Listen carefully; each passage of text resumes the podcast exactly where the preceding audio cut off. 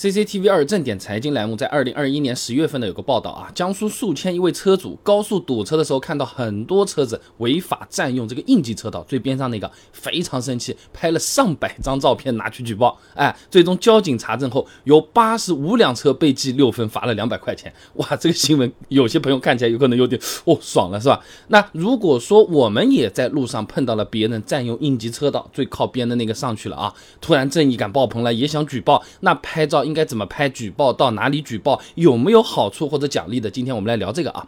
那想要举报成功，首先肯定要保存好证据，行车记录仪啊、手机拍的照片、视频啊，都可以做证据的。原则上呢，能够看得清车牌号就可以了啊。那么有行车记录仪的话呢，肯定是最方便的了，保存一下录像，回家提取出来就可以了啊。最好呢是当天提取出来，哎，不然它不是循环的嘛，覆盖掉了就非常尴尬啊。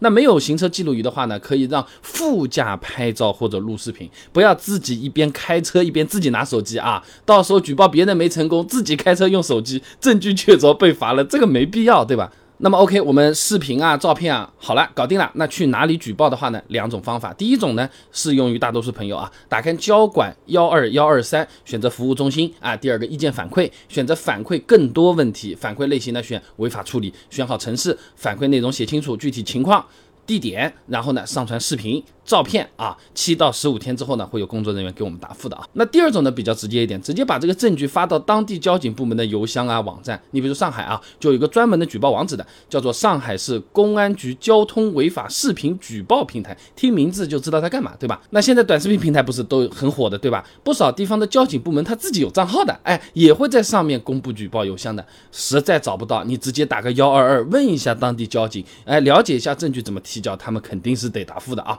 那像是照片啊、视频啊，如果数量比较多的举报啊，发到邮箱之后呢，都会有专门的交警来核实的。核实好之后呢，会和我们再联系确认一遍啊。那当然了，除了线上举报，我们也可以直接去交警大队上门举报也是可以的啊。而且这样处理呢，它会更快。不过最好提前打电话问一下，这个路段是归哪个交警大队管的，你不要跑错了啊。那这里再额外补充一点啊，如果是在大城市的各位朋友啊，就不一定要视频拍完了回家再上传举报了啊。像是北京、重庆、天津。济南啊，这些啊都是有专门的随手拍页面或者小程序的，哎，这当地的交警公众号就可以搜到了。那坐在副驾驶的朋友啊，小程序里面打开就能直接拍了，还能够自动定位所在的位置、路段，这就比较方便了啊。那有的朋友听到这儿还是心里有个过不去的坎啊。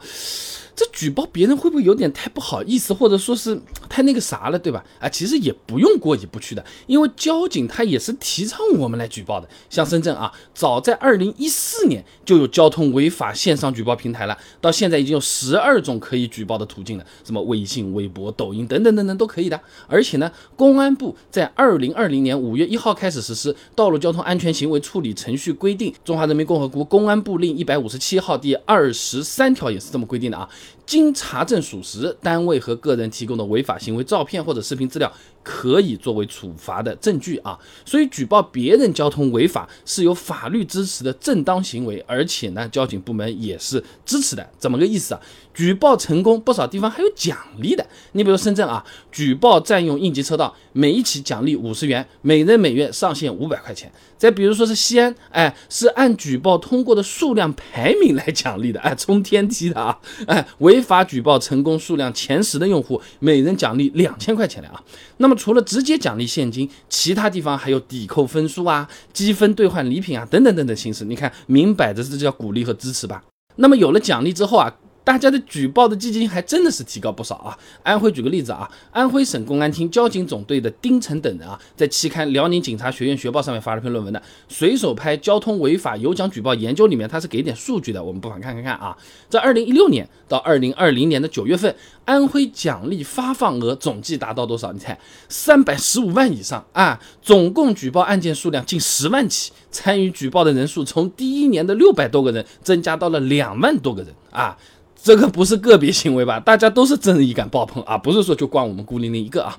那再比如说深圳，数据就更可观一点了啊。那么参考了毛志坚在期刊《汽车与安全》上面发的论文，从随手拍到交通数据众包里面讲啊，这深圳网络举报从开设至二零二零年，共受理群众举报交通违法一百九十万余宗啊，这个经审核录入三十一万余宗，发放奖金千万余元啊。那这些举报到底有没有作用的呢？那举报的人多吗？想想嘛，敢违法的人自然也就变少了嘛，对吧？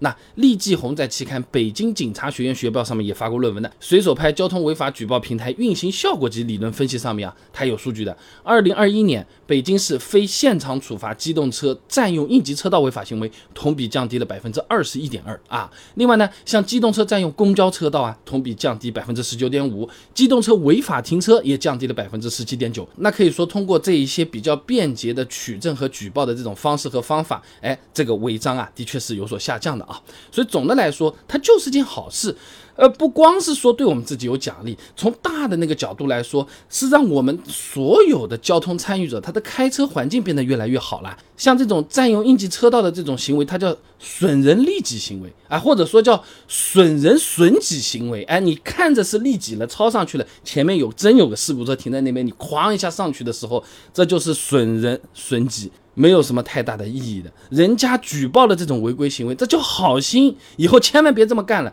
等到命没了，是不是都不能重新来过了，也不需要道歉或者是扣分罚款了。交通千万条，安全第一条！